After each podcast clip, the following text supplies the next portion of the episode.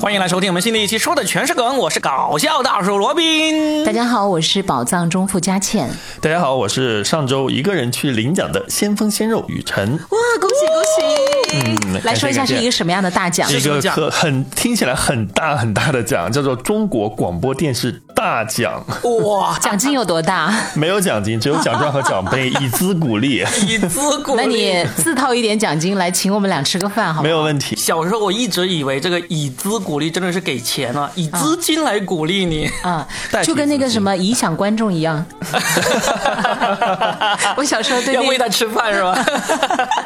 啊，恭喜我们的雨辰啊，这个奖确实很厉害的哦。真的，关键是你这一次去领奖这个过程呢，就激发了我们做这一期节目的主题，嗯，对哦，啊就是一个人去做的事情一情。个人去做的事情。主要是为了这期主题去领了个奖。啊，对 为了这期节目特意拿了个奖是吧对？太不好意思了。那你先说一下，就是一个人去领奖，整个过程的感觉怎么样？包括路途当中啊，还有站在领奖台的那一刻，当荣耀过后那种落寞感，进入了为什么我总是贤者时间调这个其实就是酸葡萄。为什么我拿不到这个奖？其实一个人去领奖，我觉得一是要求疫情防控的要求，所以每个台只能有一个人去。哦，呃，是这样的。然后呢，也可能是他们预算不够吧。对，预 然后算不够就拿疫情来背锅。对，然后就一个人，因为是去北京嘛，从深圳到北京天气差的还蛮多的，去那边就冻成狗，回来就是热成狗。去那儿就穿棉袄。对，去那儿就是棉服。哦然后因为去那边领奖的话呢，因为它是有彩排，它是一个颁奖礼，嗯，就有大家什么很喜欢的李健呐、张靓颖这些都会在现场有一个表演，主持人是一哥康辉，哇，所以他还是蛮大型的。害了。然后我们当时因为大家都都都是各个台都不熟，也不认识。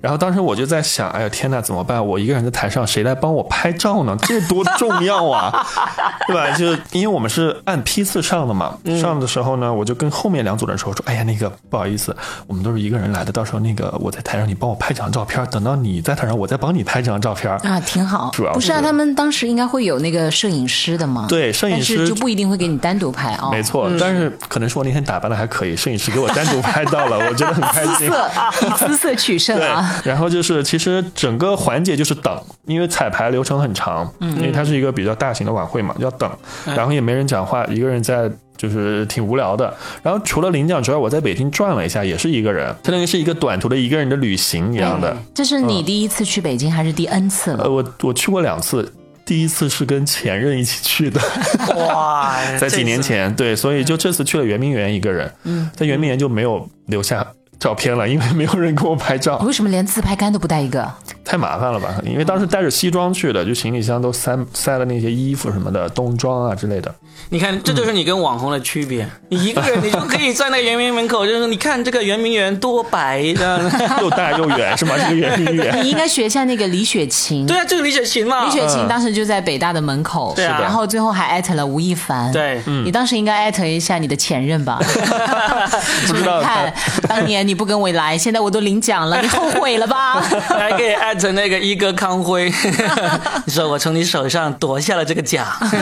康辉说，康辉也也领奖了，新闻联播也得奖了，跟我们俩都是同一个奖。哎呀，我天哪，凡尔赛文体出现，对，一不小心凡一不尔赛小心他的。凡尔赛文就是哎呀，雨辰说我的奖啊也不怎么样，反正就是跟新闻联播一个级别。对对对。哎，不小心把我们两个 Q 进来了，嗯，就是我们都跟康辉一个级别的领奖人在一起做节目，我跟你懂了吗？哎，你俩炉火纯青啊！这个凡尔赛体，你俩。我在现场还哎跟真的跟他有合影，就是因为我其实见过他不止一次了，他经常来深圳推销他的新书。我经常跟他合影，每次我们家放那个新闻联播的时候，我就在那电视机前拍一张照片。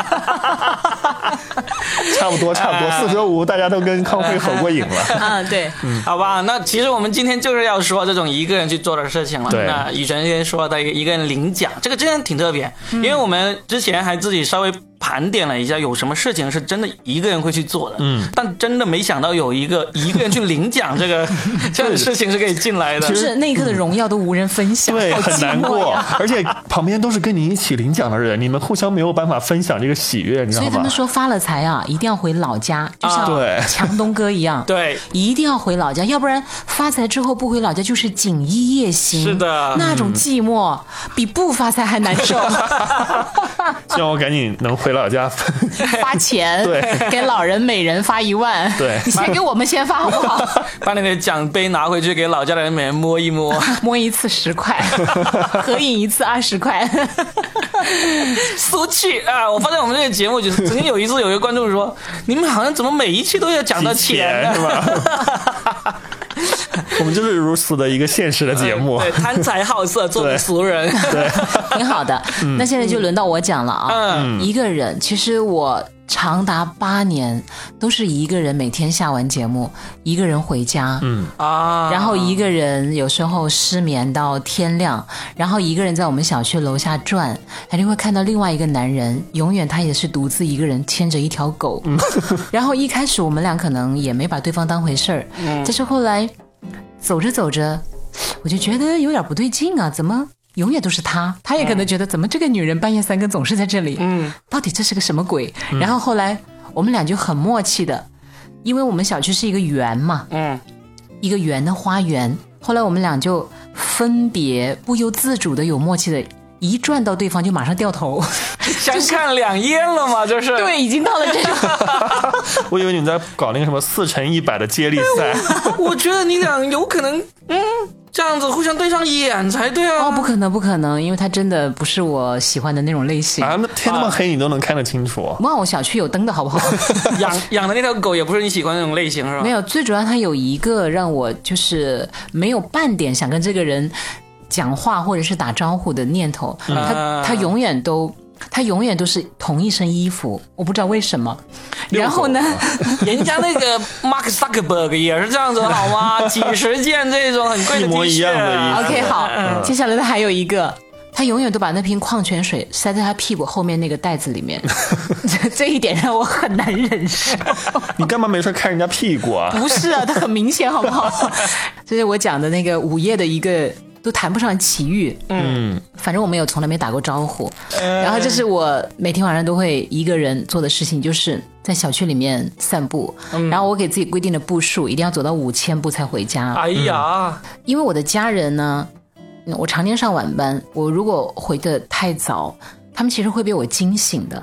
哦，对，所以我的办法就是干脆我就再晚一点回去，等他们熟睡了，嗯，这样的话反而就不会打扰他们。嗯。哎，你这个一个人呢，特别的点就在于这个时间点，因为其实很多人也是一个人下班，一个人回家，对。不对？但是你这是三更半夜十二点才下班，嗯，然后回到家小区楼下应该就一点左右，对，一点左右。然后你在下面像个鬼魅一样 转来转去，转来转去，对啊，然后还有就是，这是回家以后的点，其实更多的是在路途当中，永远都一个人开车。其实最开始我很害怕那个时光，就是你做完节目，其实你很想找人聊天，嗯。嗯，但是呢，一开始你的朋友可能还能忍受你，但后来他们就不能忍受你了。对啊，你说一次半次或者十次八次都可以，你这十年八年都这样了，所以其实到后来，我基本上就习惯了，就除非我实在遇到了不能够化解的心事，我才会打电话。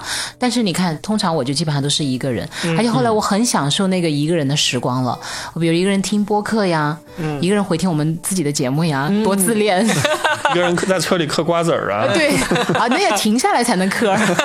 然后一个人就在车里面自己大声的唱歌，我后来发现这个状态太爽了。嗯，而且我都那个时候就很讨厌别人给我打电话了。啊，对对对，所以我想讲的就是，这是我一个人长达这么多年，但我现在已经完全很喜欢这个状态了。啊，嗯，对。挺好的。接下来是 Robin 了，对我其实之前有一期节目里面，我有说过，我以前试过一个人出去旅行，嗯，就那期大家可以去回听一下，因为是被我的这个王八蛋室友给赶跑了，因为他女朋友要来。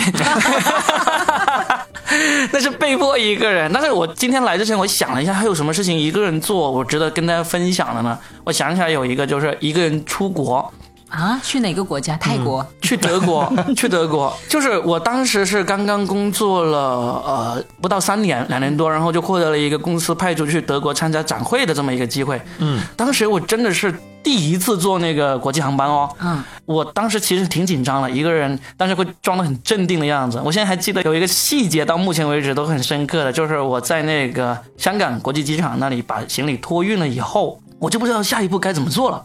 嗯，就等待嘛。就是等待我，我不知道该去入闸呢，是干嘛？就完全没有人告诉我下一步该怎么做。过安检吧，应该是。对，现在都知道了嘛，对不对？当年，首先我第一次坐飞机呢，是刚刚大学毕业的时候，也是公司领导带我去，然后呢，人家领导有个秘书，啥都安排好了，所以我什什么都不用管那种。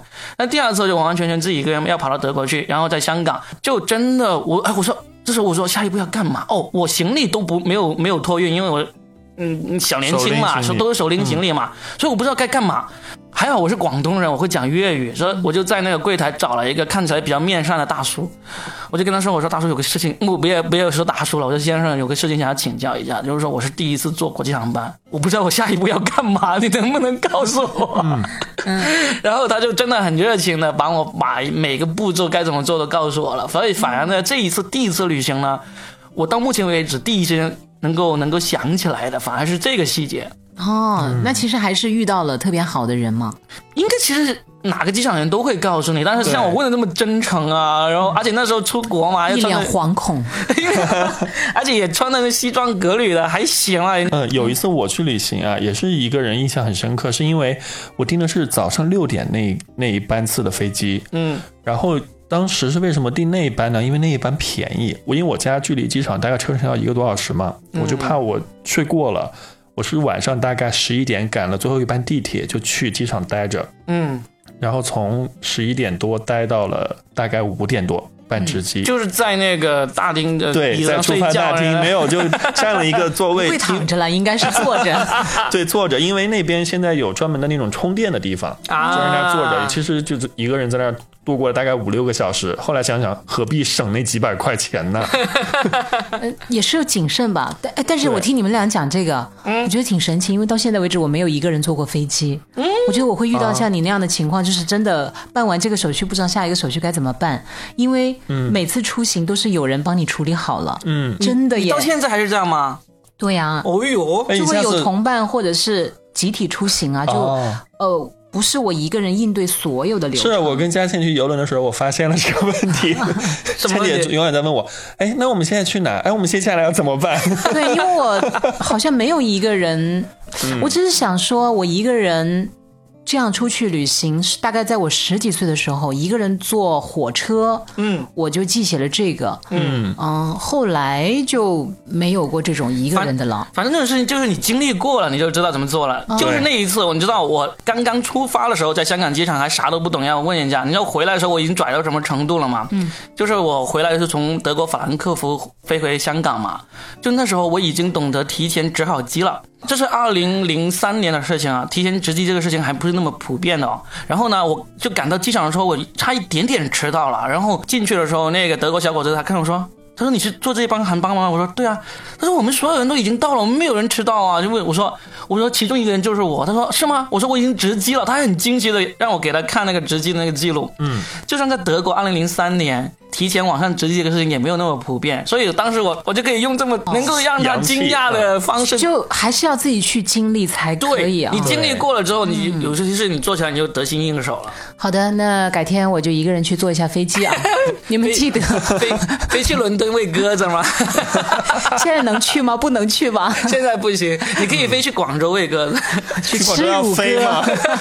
你知道深圳是有飞机飞广州吗？在真的。啊？真的就相当于就是不是专门的航班，嗯，可能就是有一程真的是广州。转。对转，哦就相当于他们说那个那个飞机就相当于一个那个冲天炮，那个烟花啾的飞到了空中，要啾的掉下来就到广州。了，类似这种。好，刚才其实讲到都，我觉得大家讲的都还是挺开心的经历，嗯。没有很悲惨，也没有很这个壮烈的那种感觉。来讲讲惨兮兮的吧，就是有吗一个人去干的事情。啊，有没有？有啊，当然有了。我觉得其实我就是已经习惯了很多事一个人做，所以有些我就不觉得惨了。我在网上看到有一个清单，说十一级嘛，对，是不是？就那是孤独，那其实他强调的是孤独，所以我们今天其实不想把它混淆在一起。嗯因为有的时候一个人去做很多事情，其实不见得是孤独，反而是一种享受。嗯对我就没有把那个孤独等级进入我们今天这个话题的必选。嗯，所以我接下来只是想说，有一些时候一个人去做是真的乐此不疲，嗯就不希望被人打扰，对不对？对谁打扰我，我就特别的生气。嗯但是有一些呢。他是被迫的，就是嗯你比如说刚才你讲的那孤独等级，一个人去看病了，嗯做手术一个人去啊，做手术 太，惨了。就这种确实就是挺惨的了。哎，我说一个，我说一个，一个人出车祸，不是小车祸，是两个两个安全气囊都爆出来那种车祸。你吗？我但是毫发无损，你知道？啊是这样子。什么车这么好？什么车？对，这个车接下来就是刚刚去年底报废了，已经毫无推荐。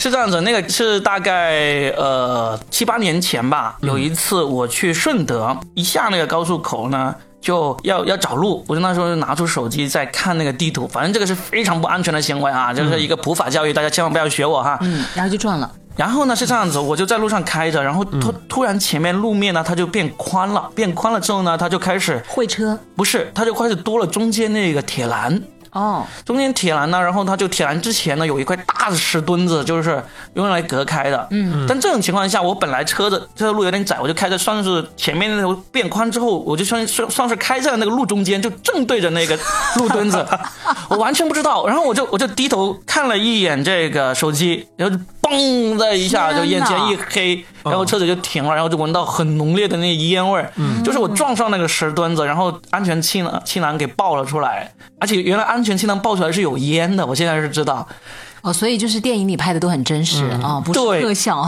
对，就爆了出来，然后我就我就下车一看，哇，就就直接整个车头都歪了吧？对，车头就凹进去了，凹进去，然后呢，那个车头盖也起来了，反正两个气囊都爆了，然后就就自然就是报那个呃交警啊，然后报那个保险啊什么之类的，然后呃不停的发电话呀、打电话啊，呃告诉别人出这个事啊，告诉家里人啊什么之类的，但是其实一点事都没有，就是这个手臂上皮红了一点点都没有擦破，命大呀，对，但 是因为也硬啊！关键现在要也不是。暴富，关键也不是太快那个速度，刚从高速下来之后，然后那个、嗯。那个那个路，但是接下来的事情才让我是万万没想到的，就是那个交警来了之后啊，他就因为这种这种车祸意外也是很离奇嘛，嗯，就 是 感觉就是现在那个撒贝宁要上来了，今日说法。对很离奇，他就反复的问我好多次，然后呢我就这样说，他们就不相信。为什么不相信啊？我也不知道为什么不相信，当时就顺着那个交警，他最后就是说，你就你就承认吧，你是不是来造这个保险现场骗保险的？哦，我我当时听到这个，我真的是整个人惊呆了。我就说，为什么要哦，可能有些人真的就做过这种事情。有个人有人做这种事情？有可能就是例如你车子刮蹭了一点点，你又找不到肇事者，你可能就自己另外稍微再多撞一下，然后呢就骗保险，这种是可以理解，可以说得过去，对不对？但是到现场，当当时因为很混乱，我已经没有办法这么逻辑清晰的跟他说了。但是后来我想。我到现场要骗保险，我至于把这个车子的前大梁都撞断吗？这个怎么骗啊？呃，有些人会这么做哟。为什么？因为我记得那一年我的车出事儿的时候，后来来了保险公司的人，不停的反反复复问我每一个细节。嗯，我说这怎么了？他说因为有一些人也同样会用这样的方式来骗保，骗保那所以必须把你每一个时间点、每一个步骤，你当时打电话给了谁，还把我所有的通话记录都问得清清楚楚，就跟公安局一样的。我知道，但是这种是因为真的有利可图，你知道吗？就是说他稍微做一个小的事故，然后呢，保险公司赔的钱就可以帮他 cover 他那个大的那个支出。这是那些骗保险的人的一个心理，但是关键是我撞到这辆车都差不多要报废的样子了，保险公司赔的钱够修，我已经很满意了。可能看你的面相，觉得你像个坏人是吧？所以当时这个交警提出这个疑点的时候，我真的是无法理解他为什么会提出这么一个疑点。然后呢，哎呀，交警可能以前也干过记者吧，永远保持怀疑的态度。对，关键是这个怀疑都很不合逻辑啊，很不合逻辑。然后呢，关键还有一点，我就说我刚刚从那个高速那个收费口出来，大概在我后面大概两百米不到的地方，我就说你能看到我从这个呃高速下来的，嗯。我一辆深圳的车子开到你顺德来做一个这么大的一个保险现场，这个真的没有没有任何一丝情节是合理的，啊对但是这个不听我，他硬是把我的车子给扣了。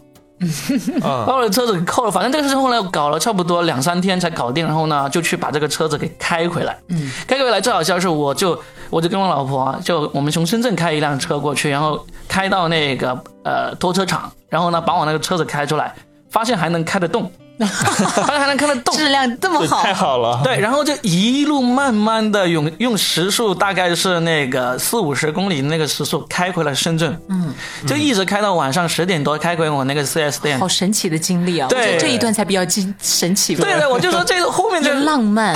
没有被再被高速交警拦下来吗？没有，因为那么烂的车，他车都破成那样了。就是因为有这个交警的这个认定书嘛，就已经知道这个事情是你发生这种事情，有交警给你背书了，所以一路开，开着开到开到那个虎门大桥的时候呢，最搞笑是那个那个车头盖啊，还被那个风给吹到车头盖都起来，我还要下车把车头给摁住，掀起了你的头盖骨。对，是把他车的头盖骨。对把它摁住，然后用那个胶布把它给粘好，因为已经扣不上了。哎，他这一段会让我想起那个韩寒的那个电影啊，嗯后会无期》里面，不是当时他们两个也是这样出去自驾，对啊。嗯。然后呃，车子被人他们把那个钱晒在那个玻璃窗上，第二天早上起来，那个前窗玻璃全部被人撬走了，然后接下来他们就拿几个纸板挡在那儿。很多那种什么警匪片里不都是那个车都破成那样还能往前开吗？原来是真的啊，原来是真的那。个车子回来就整个前大梁都要换了，水箱也换了，反正最后是花了两万多块钱。嗯，那还好啦，还好就主要是人没事儿嘛。对我其实想想，我倒是没有在路上出过什么事儿，但是我想了，我一个人搬家，嗯，哦，我也有，啊，你也有嗯是吧？对。然后我来深圳的时候，刚开始是住那个单位的宿舍，到后来就那个楼要拆了，嗯，我就租在了旁边，没多远。然后从我们的宿舍到旁边那个公寓呢，没有很远，嗯，而且中间是穿过一个操场，那有一个铁栅栏，嗯，过来大概如果步行的话，也就是十分钟。嗯嗯，然后接下来我就做了一件事情，像个小蚂蚁一样的，因为这个距离又不好开车，对不对？嗯然后什么都不行，就只能步行嘛。那我就一个人每天晚上下了节目，然后就像个老鼠人在家里搜，然后提两个行李箱。我跟你一模真的吗一样？就提两个行李箱，啊然后就穿过那个操场。嗯。哇！但是当时我住的宿舍楼啊是没有电梯的，我住五楼，嗯，这个才是最艰难的，就是从那个楼梯啪啦啪啦下来，然后接下来呢就穿过那个大操场，接下来就穿过那个狗洞，就那个栅栏中间有个洞，你知道吗？如果不是要穿过这个栅栏，我就要绕很远很远，那就大概多出十分钟的路程，所以我只能穿过那个狗洞，再步行到那个公寓那儿。就其实穿那个狗洞是让我最觉得挺搞笑的，就是我先一个箱子推过去，然后人再钻过去，然后再把另外一个箱子拖过来，然后大概我前前后后花了五个晚上，就是五个晚上，因为当时真的都那些碎七碎八的东西很多很多，因为也住了一年多嘛，就买了好多哎要紧不要紧的东西，然后每次我。搬到那个公寓那的时候呢，因为每天晚上大概可能也要来回几趟，但每天晚上两三趟就已经够累的了，好不好？真的好累了，收东西要时间，然后上下那个楼梯，主要是那里真的很耗费精力，然后那个体力跟不上了。然后那个公寓的那个门卫就永远看着我狐疑的眼神。到第五个晚上以后，他就比较欣然的接受了，就知道哦，可能这个小姑娘就是啊，这个妹子可能就是这样子吧。嗯，然后回头跟他老婆，老婆出来看蚂蚁搬家啦。就那个是我一个人搬家，就长达五天，就每天大概搬一点点，每天搬一点点。你你是怎么搬的？我其实搬家时间点特别尴尬，就在也午夜吗？疫情的时期。哦，我我先说一下我那个重点，我是午夜，好不好？嗯凌晨两三点呢，还是挺诡异的，好不好没？有人觉得你是在偷东西吗？所以他一开始是有点怀疑我嘛，啊但后来他就解除了对我的那个警报哇，哪个小偷带两个箱子去偷东西啊？啊？我那个其实很尴尬，是在就在今年年初，我不是那个搬搬新家嘛，嗯，然后我租的房子跟我搬家距离一个地铁站，就其实我当时就是故意租在了我的房子旁边嘛，就想着到时候搬家比较方便，就没想到赶上疫情，因为年初是疫情最最严重的时候，你但凡进入任何一个小区都得登记报备，对的而且只要别人看你拖着箱子，就像见了鬼一样审视你，你知道吗？然后我基本上那那那两天也是，我觉得你是从外地来的。对，然后特别搞笑的是，我住的地方、租的房子的地方在湖北地铁站，从湖北地铁站要走到另外一个地铁站去。然后有一次，我拖着大箱两个大箱子往前走，因为我一般是早上去，夜晚回来，就是这样的。然后去那边要收拾嘛。然后第一次到了我新家的门卫那儿，那门卫说：“你从哪儿来？”我说：“哦，我搬家，我从湖北来。”他说：“什么？你从湖北来吗？” 我然后所有人都震惊了，你知道吗？当时那个场面就如临大敌对，我说哎呀，这个好有笑点呢、我说不是，我从湖北地铁站来。他说哦，你从湖北，那你是干嘛？我说我要搬家。好，然后我他就放我进去了嘛，因为你知道那个保安那个值班啊，他不是说是一天都是一个人的，他是要换班的。所以你就每天都要回答一次，对我 每天都惊喜对方一次。对，我是从湖北地铁站来的 你，下次干脆这样，你就买只 T 恤，然后上面就印两个字“湖北地铁站所以我对我要讲的点就是这个，其实还蛮有意思的，因为当时那个词还挺敏感的嘛。呃，所有到处都大喇叭，但凡什么来自湖北的旅客都要什么，就是隔离或者登记之类的。对，然后当时我就特别尴尬，只要我。因为那个两个箱子真的，佳倩，其实你也知道，两个箱子推的其实声音特别大，嗯，然后特别是我晚上推这两个箱子回到我住的小区的租的那个小区的时候，老远那个保安就像看到，真的像看到鬼一样盯着我，然后看到哦，我到了这个小区，又开始问我你是从哪儿来，”。你看是？你是谁？你从哪儿来？要到哪里去？你到哪里去？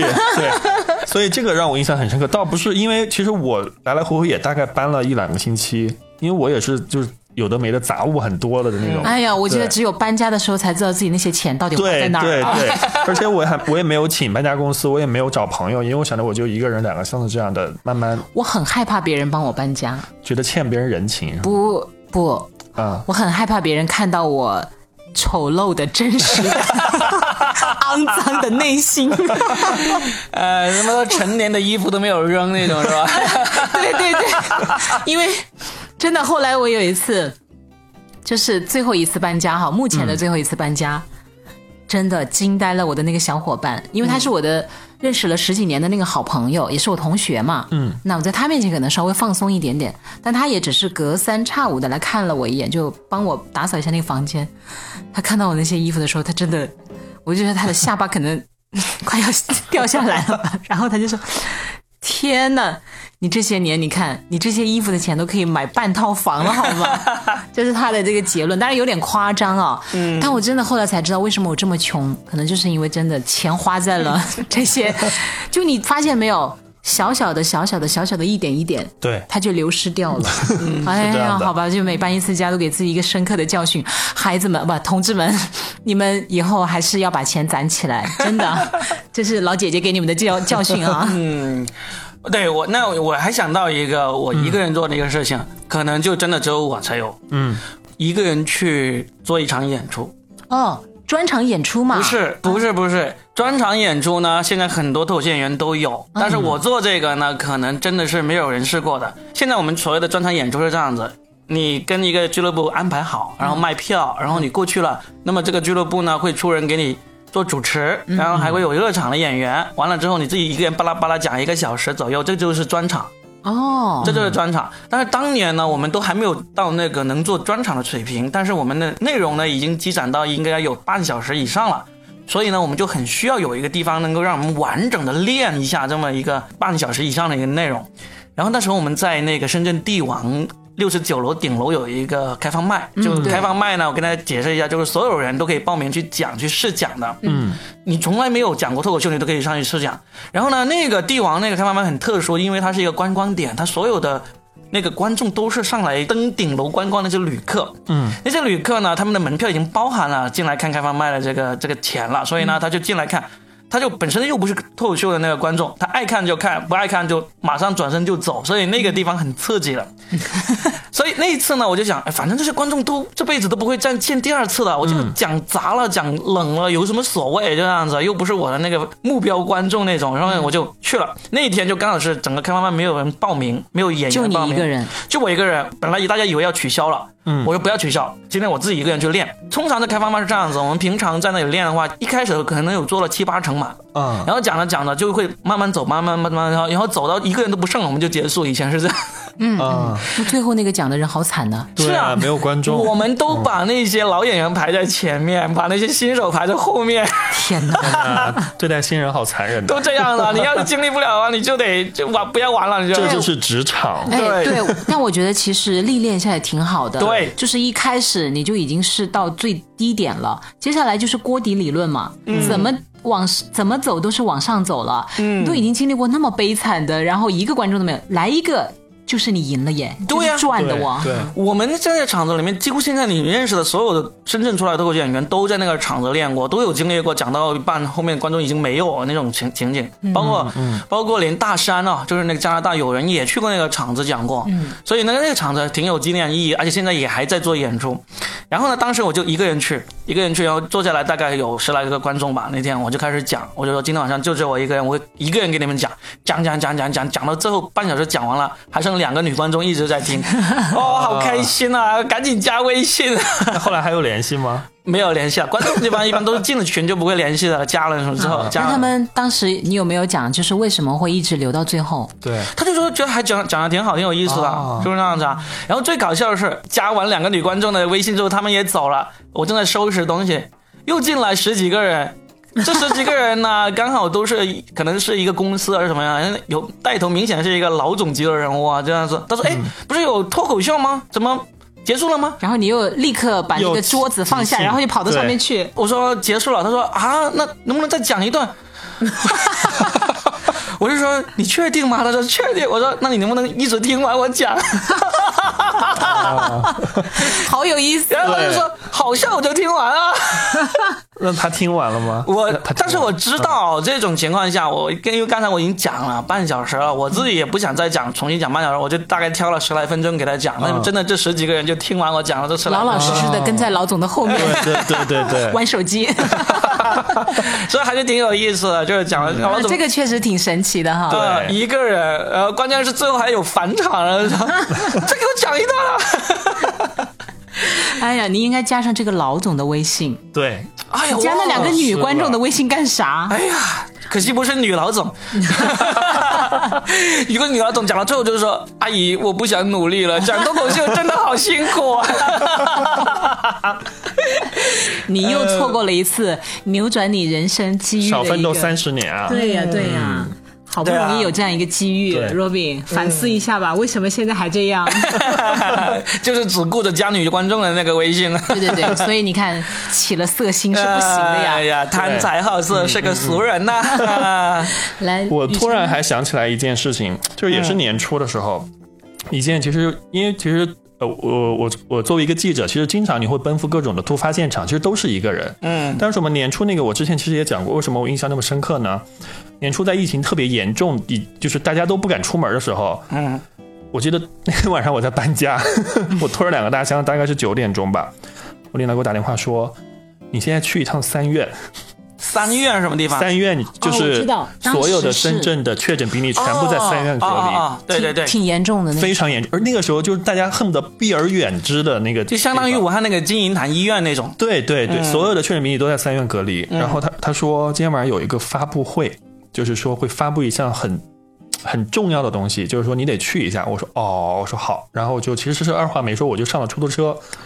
但是在那个车上，我心情特别忐忑，你知道吗？因为其实，在那个情况下，大家就是能不出门就就在家就待着就好了。然后我就戴了两层口罩，然后把我整个就憋到要窒息的感觉，然后穿，因为我们没有防防护服这个东西，差点。红防护服，黄黄富，红凤凰，还有黄凤凰，对，没有防护服。嗯，然后呢，就是我其实，在那个去的路上，我的思想斗争其实很激烈，啊，挺害怕的。很非常害怕，而且准备开始给你爸妈要打最后一通电话了 我不敢跟他们讲这件事。就是其实最坏的结果可能就是你要隔离，嗯，啊对，一万一出了什么问题就是隔离嘛，对吧？对，然后呢，我就我就不敢他们不敢跟他们讲，然后我就自己去，去在路上呢，我就因为其实之前各种突发我也去过，其实没有那么害怕。嗯哼，这次真的是未可能是因为未知，那个时候新冠疫情就才慢慢蔓延开来。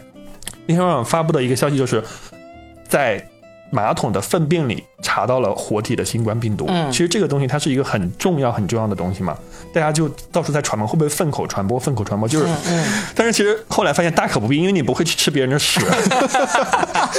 当时大家都非常紧张，天呐，怎么办？上厕所都不敢上了，是怎么样？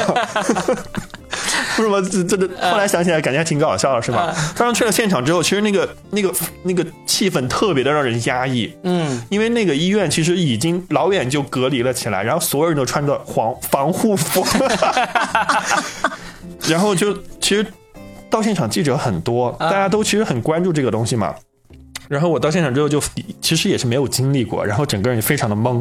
然后那个院长就宣布了这一重大消息之后，我就立马就是赶回去又开始做连线做报道啊，对，其实整个我回来之后，就其实是还是后怕的。我把所有的衣服从里到外全部扔到洗衣机里，倒了大概有大半瓶的消毒液，就全部在洗，然后又去赶紧去洗澡。其实这件事情让我印象很深刻，就是因为其实工作中像佳倩一样，她也是一个人工作，一个人上班下班。其实作为记者也是，所以你所有的采访都是一个人去，但这一次就让我印象特别深刻。嗯，难怪你会获奖。哎，掌声，掌声，掌声！所以就是听懂既掌声是担忧、害怕，又又又不敢去跟家人讲。凡尔赛文体的获奖者。但是拿奖的不是这个了，不是不是这个，然后我就讲回到，其实，嗯，你这个是工作，我就讲生活。嗯嗯，我其实最喜欢的是一个人去看电影，哦，你们喜不喜欢？我也挺喜欢的。对我现在就不太喜欢跟别人去看电影，以前我还蛮期待约人看电影这件事情，不管是约爱人还是约朋友还是约同事，都觉得啊、呃好好玩呢，对不对？大家可以一起吃个饭。或者说去先逛一逛，然后呃吃完再看，或者是看完再吃，都觉得是一件很开心的事情。嗯，我不知道是不是因为年纪大了，就反正现在我就特别喜欢一个人看电影，嗯，因为我觉得这个过程非常棒，你不用照顾任何人的情绪，对对对对，就是自己爱看什么就看什么，想怎么评论自己可以在。嗯，心里面先评论一番，或者想怎么样去感受那个电影那个氛围，呃，包括你前面要不要吃饭，看完之后想去哪儿，特别的自由，你知道吗？我现在就发现我很沉浸在这种一个人看电影的过程当中，嗯嗯啊，对，这就是我现在喜欢上一个人做的事情。还有，我很喜欢一个人逛街。等一下，你一个人看电影有没有遇到过什么呃有趣的事情，或者说自己去做的特别的一个事情？嗯有趣的事，没有什么特别有趣的事，但是我在电影院里面常常会看到一些让我很讨厌的事情 啊。对，就是有些情侣，呃哎，就是有些情侣他会一直在那个地方窃窃私语，卿卿我我。卿卿我我不害怕，嗯卿卿我我不会影响到，就是窃窃私语这件事卿卿我我还挺影响的，就想看。你们，所以你们到底是去看电影还是看什么？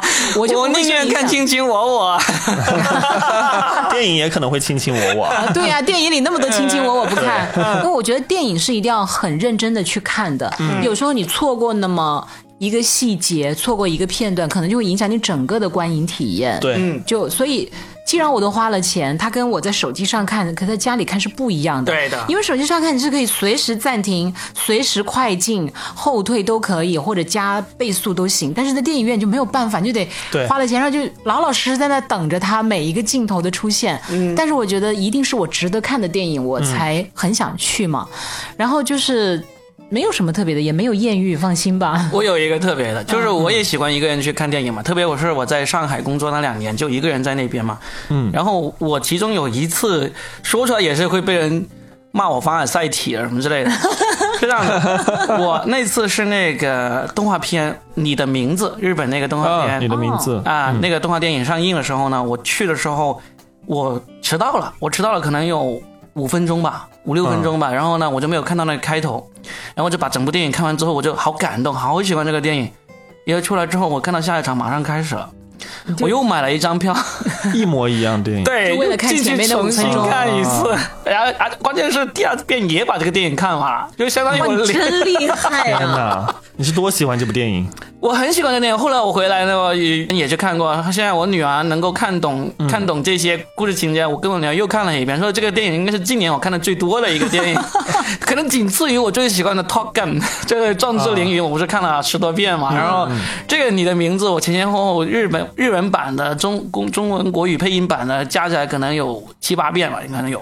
哇，就我在电影院也碰到一个特别尴尬的事情，嗯，我也是一个人去看，看那个《利刃出鞘》，就是那个美队演的那个。啊，对对我知道那个呃小破案的，破小案的护士，对，那种破案的你一定要慢慢看，对不对？对啊我刚坐下来，旁边坐一对情侣，美队一出来，那个男的跟他女朋友说他是凶手。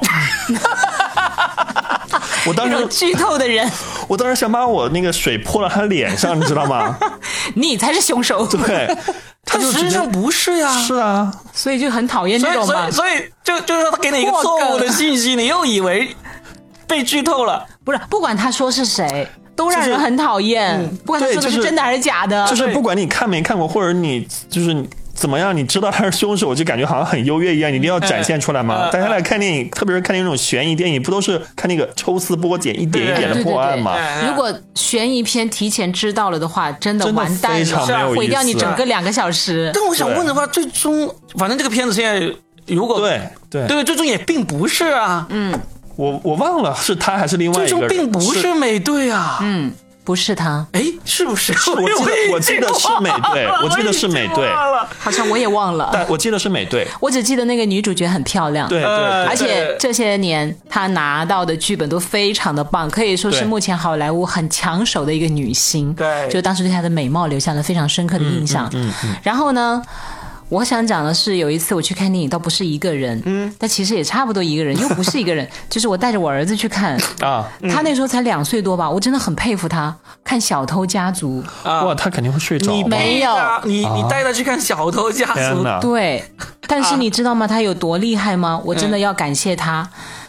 他一直憋到最后只剩十几分钟的结局，他才跟我说：“妈妈，我实在是想要上厕所了。啊 但是在前面的一个多小时里面，他真的一声不吭的在我陪着我。因为他也看不懂字幕嘛，你就看不懂啊所以他就一直陪着你看我，觉得他好神奇啊！这么厉害啊！对，就是的。所以那个小偷家族到现在我只一直都不知道结尾那一段，但是我后来在一些片段上看了，就是那个女主角有哭嘛，然后叫什么音来着啊？她就是。很厉害的一个日本女演员，然后最后在接受审讯的那一段是被称为呃教科书一般的那个演技，对，就是她在那里哭诉，就是后来辣目洋子不是在演员请就位里面仿了她这一段吗？最近在追这个对对对，就我只差后面那一段没有看了，但前面基本上我都看得很完整。嗯，我觉得你就说神奇的话，就这件事很神奇。啊，对，然后就一两岁一个小啊，孩能这样，我我我真的觉得挺神奇的啊。嗯嗯，呃就也跟他待在你身边感到安全，这个是很重要。对嗯，所以当时你知道吗？我其实很忐忑，我想心里想的是应该就看可能十几分钟我就撤吧。我当时这样，只要小孩一闹，因为你不能给身边的人造成这种困扰嘛。嗯，哇，当时我觉得身边是一对应该蛮有素质的夫妻，他们从头到尾也没说什么，但是后面看到我要走了，我要跨过他们带孩子走，他们说哇，你的孩子表现的真好，因为从头到尾没打扰他们呢，这个挺神奇的我。可能从头到尾都用余光盯着你，想看他什么时候发作。那所以他在干嘛呢？他就一直也跟着我一直在看啊，也在看，小孩子都会在看的。哦他看不懂，但是他也会一直盯着呀。他，但是他多多少少能够理解里面很多东西的。我印象很深刻，我当时嗯看《小偷家族》，我中间睡着了，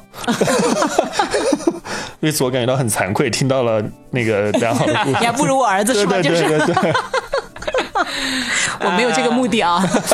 凡尔赛体凡尔赛来了。体来了，就一个人看电影这个事，应该是很多人都有做过。嗯，你刚才提到一个，你一个人逛街是吧？这应该嗯也很多人会是这样做嗯，重点是只要别人跟我逛街，我就很不自在。啊。嗯对，这是我一件，我也觉得不知道是我身体里哪个零件出问题，反正我就很不喜欢跟别人逛街。就是其实你很担心需要照顾他的情绪，你怕照顾不好他。我我也很怕我的审美不能得到对方的认可，我也是，而且最重要的是，我到目前为止啊，就是没有跟男人逛过街的。What？哦对，没有，完全没有。唯一有一次是有过，但是当时让我浑身不自在。然后那个说你要不要去试一下什么？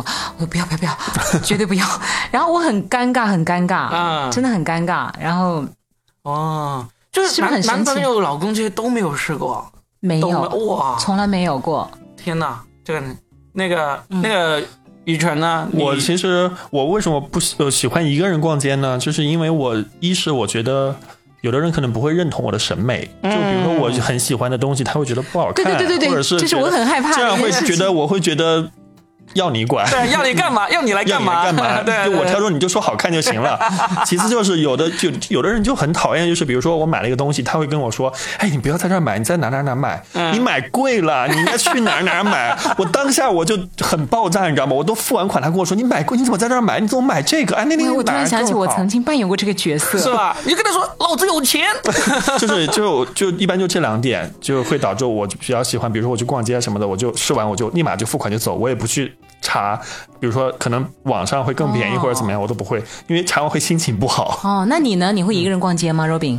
我会一个人直奔主题的去买东西，但是嗯逛来逛去对，逛来逛去我就基本上很少。你买完别人说贵了怎么办？过自己的东西嘛，然后买完再说。哎，我有试过一个人逛街是什么？因为我曾经有一段时间经常要出国去去出差，嗯，然后呢，会总会有人希望你帮忙买一些东西，然后代购代购。就去那个什么 outlet 里面，奥特莱斯里面，然后逛逛逛很长时间。这可能是我一个人逛街的最多的，可能都是在 outlet。就这个记录了啊。帮别人买东西。对，一逛就逛个两三个小时那种，就、哦就但你那个其实也是目标比较明确的嘛，啊对对对而且带着任务去的。但是的，哇，我特别无语的是，我之前就是去香港逛街的时候买东西嘛，然后他们让我带东西，他们会说。你看看什么适合我，帮我买回来。这个主题好让人想要自残我真的是，或者是你看到什么比较划算的，你帮我买回来。你都是些什么朋友啊？太过分了，是不？是就是说，我觉得孤独比较适合你。就是可能要么就是太信任你了，要么就是太信任自己了，在你心目中的位置了。对对，真的会吗？那你有试过真的我这样子有试过啊，就比如帮他买了一个说什么东买西？买那个鞋啊，对，就是很重啊，然后他就会说，你看有什么适合我，我就真的就拍几张给他选。啊但后来那是第一次，后来我再也不干这种事了。对啊，对对，帮人买东西这件事真的很麻烦很很很上头哈。嗯，可以，接下来我们讲一讲，因为刚才都是讲我们经历过的嘛，嗯，我们可以讲一讲接下来你很期待自己一个人想去做的事情。其实我很想一个人去自驾一次，但是我现在为止我没有这个勇气。会担心安全呐、很多会问题会越担心的。对，但是我真的很想去一很次，想是吧？特别哦想，我想挑战一下我的那个身体的极限也好，我心里的极限也好今。天晚上开车去惠州转一转。哎，我有试过一个人，有一天晚上实在是真的心情很很难过了。我下了节目，一个人开车到大梅沙，好不好？嗯，然后我在那个梧桐山的盘山公路转了一圈儿。嗯当时听那个《千里共良宵》，嗯，那天晚上他请的那个嘉宾特别棒。现在《千里共良》现在的《千里共良宵》就不会做到两点了，他是从零点到两点。那节目也做了好多年啊。那天晚上他请了一个嘉宾，是他们的一个采访部的主任，应该是。然后那个人呢就分享了一下他喜欢的一个女歌手，应该是有带一点歌剧唱段的。嗯，其实那天晚上给我一种穿透我天灵盖的感觉，好吗？就是我开着车慢慢在那个盘山公路，真的没有人呢。然后，但是我内心无比的就是自由的感觉，我觉得我完全自由那一刻。嗯它也不是黑乎乎，都有路灯的，很好，状态特别好。然后我又听那个那个主任，我其实我现在忘了他叫什么，他推荐那首歌又觉得非常美，但是我后来使劲儿去找就没找到。嗯，但当时他把那个女生放出来的时候，有点像歌剧唱段，嗯呃，那个感觉有点像什么呢？金枝欲孽，你们知道吗？嗯就是那个啊呀，类似这种，嗯，但是可能比这个还要西洋化一点点。哇，我当时真的觉得就是，怎么会有？他介绍也说是这是一种，就是他觉得是来自于灵魂的声音。我后来就一直想找这个女生，就找不到这个女歌手的声音。反正，但是我的印象特别深刻，就是对于那天晚上我和这个声音的一个连接点，它带给我内心的一种冲击，嗯，让我觉得反正。就挺难忘的那个晚上啊。所以后来我一直很期待，就是如果有一天我自己一个人开车去自驾，去比较远一点的地方，比如说啊西藏，我是不敢了，真的那挑战太大了。嗯，呃，比如说去，就像你讲的，去惠州啊，或者是去桂林那边，广西至少是要过夜的，要好几天的那种。啊大概就可能三四天或者一个一周以内的那种。嗯，我其实挺想挑战一下我自己的啊。你你们有没有想过这个事情？我现在，我刚才你一边说，我一边在想，我发现我已经找不到自己想要一个人去做的事情了，就是专门去做，而不是说，例如今天我一个人看个电影这这种，而是而是大一点的，需要计划、准备，以及可能是超过那个。你没有这个冲劲了吗？我没有这个冲劲了啊！我现在发现，就是也也可能是因为我有人分享，我任何事情，我觉得我遇到一些特别的，我都我都会愿意跟我的。我的另一半分享，只能这样凡尔赛 起来了，爱的凡尔赛。对，对，就是，所以我刚才就想，我说不管是旅行啊，还是去看什么，嗯，演出啊、体育比赛啊什么之类的，我都没有欲望说要一个人去那种。嗯，哦，想不到了。天哪，你你也想过吗？我其实也没有这种想法哎，就我一个奇葩。虽然我没有那个爱的凡尔赛可以分享，但是我好像就也没有这种冲动。就我目前，你让我想，我想一个人去干嘛，真的没有那个冲动想特意去干嘛。你两个俗物，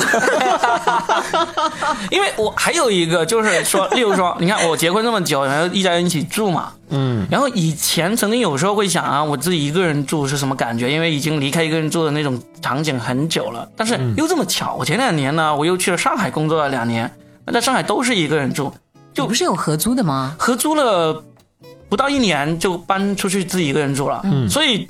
这个长久以来想要说我要体验一下的，又刚好又体验过了，所以我真的是找不到。哦、嗯，哇，因为我是这样子的，我孩子的爸爸，我跟他以前就梦想着和他，就是跟你一样，嗯，和他分享一切的感动，嗯嗯，琐碎、新鲜。后来我发现，在我们共同生活的那些日子里，真的我们俩就是一个南极，一个北极，嗯，所以现在我就完全放弃了这种 想法了，嗯，我就觉得我。所以以前我是一个极端，就是希望每个地方都和他一起去。嗯，但后来我就走向了另外一个极端，就是每件事情我发现最好还是我一个人去吧，就至少乐得个清闲自在，不用吵架。因为之前我们每去一个地方都吵架，嗯，太生气了。后来我就已经，我觉得他也肯定很烦我，我也很烦他。然后到现在我也没有找到一个，呃。有，但是求而不得，就这样吧。所以我现在就很想一个人去挑战一下，看能不能够，嗯啊，对，特别想挑战。当我觉得我能够战胜这种终极孤独的话，我就应该是达到了一种绝对自由了。嗯啊，这其实是我想完成一个个人的内心的成长。就你到时候你出发的时候，你就嗯跟朋友啊，跟我们都都说好，你到哪了什么之类的，这个安全其实还挺不用担心的。嗯。这个愿望很好，就又不是说太难实现，嗯、又不是说实现起来会有很大的不确定性，然后呢又能够满足你这种一个人去探索这种想法，真的。就你看今现在十一月份，今年还有一个多月，可以弄起来，就元旦嘛，元旦三天，哇，多棒！也可以哈，罗湖转一下，四川转一下，南山转一下，每到一个点给你们发个定位，你你就沿着那个东部海岸一直开，嗯、开到厦门。就够了哦！我跟你讲，大概现在回想起是十年前了。我采访过一个，他现在其实应该算是 UP 主了。嗯，他是我们集团的一个前辈，他现在自己去做旅游博主，叫老胡。我十年前采访过他，他他当时有个线路叫一路向西，嗯，他就是沿着那个海岸线一直走，嗯，然后把整个广东省全部走了一遍啊，对啊，比如湛江啦，还有就是呃阳阳江啦，还有茂名啦。就惠州了，他就把这些全部沿着那个海岸线一直走。对啊，我当时听我就其实就很想说哇，我觉得很爽哎，山海之间。对的，啊对，就那种自由的、奔放的、驰骋的感觉。十年了，我还没有去走。真的可以试过。我我曾经试过一次，就是从深圳开车去汕头，嗯，然后呢，中间是要在沿途的城市去拜访一下客户，是纯粹是为了出差。我就这样开，就就有这种感觉，因为我从深圳就就沿着海边的这个公路开嘛，嗯，一路开，然后呢，甚至现在我马上想起来一个什么事情呢，就是在出了深圳到汕头之前有一个高速公路边有一个麦当劳的那种德来速，嗯，drive through，就是你开过去，我就去德来速买了东西之后呢，就看到了那两个店员有点印象了，然后呢，我就从那个德来速那里下了那个高速，到那个村庄去，就看到刚好那两个店员下班，他们开着小摩托，哇，好开心的，风驰电掣的，就在那个乡间小路上回家，我就感觉哇，这种感觉，你就会忽然感觉哇。好像中国的这个现代化已经到来了，因为因为他开的是乡间小路，开小摩托，但是他刚刚是从一个麦当劳，一个世界上最著名的连锁餐厅里面下班，这种感觉我就觉得挺有意思，让我回想起来神。奇的哈。对啊，对啊，这种这种这种画面，就在这个山海之间，有两个小年轻人下了班，穿着麦当劳的制服，开着小摩托车，这种感觉哎，是不是很有那个美剧的感觉？有？不是美剧，是日剧，哦，日剧对，对日剧那种感觉，或者是台湾的那种对对，有有这种感觉，嗯，真的很好玩，就就出去转一下。你看，我就用了两天晚上出发，然后中间在汕尾住了一晚，然后在汕头又住了一晚，然后又开回来，就这样子，嗯，挺好玩的。对，现在不都很流行去异地过个周末就回来吗？对，你可以去一下。因为我最近也是一直在外面跑，去了北京，去了重庆，去了武汉，就到处跑。我觉得都是双休日，其实蛮好的。我打算十二月份再去一趟南京。对，而且你我刚才说这个路线，你开到汕头啊，汕头不是有个岛叫南澳岛吗？不是我们深圳那个南澳，是真的。南澳岛，你开到汕头之后，还可以把你的车子开上这个轮渡，把你载到这个南澳岛，然后南澳岛你就开着车兜一圈，好像就一个多小时，就很好玩。我觉得 Robin 再说两句，佳倩今天晚上就出发了。罗比的好物推荐，今天是旅游。Robin 的推荐的到底是车 还是还是南澳岛？我推荐的是一种心情。一种境界，一种精神，好吗？哎，大家也可以给我们留言，嗯，比如说你们曾经一个人做过的事情，哈、开心的或者不开心的，或者你跟我一样也憧憬着将来一个人可以去做的事情，对不对？欢迎大家给我们留言啊！每次大家的留言都好精彩的呢。哎，而且说不定就算是最终没有一个人成型啊，他说不定我们大家可以一起去也不奇怪哦。啊，大家组个团一起出去旅游。哎，这个也可以，可以，对可以。好对对，好，那我们今天就聊到这儿啦。好，拜拜拜拜。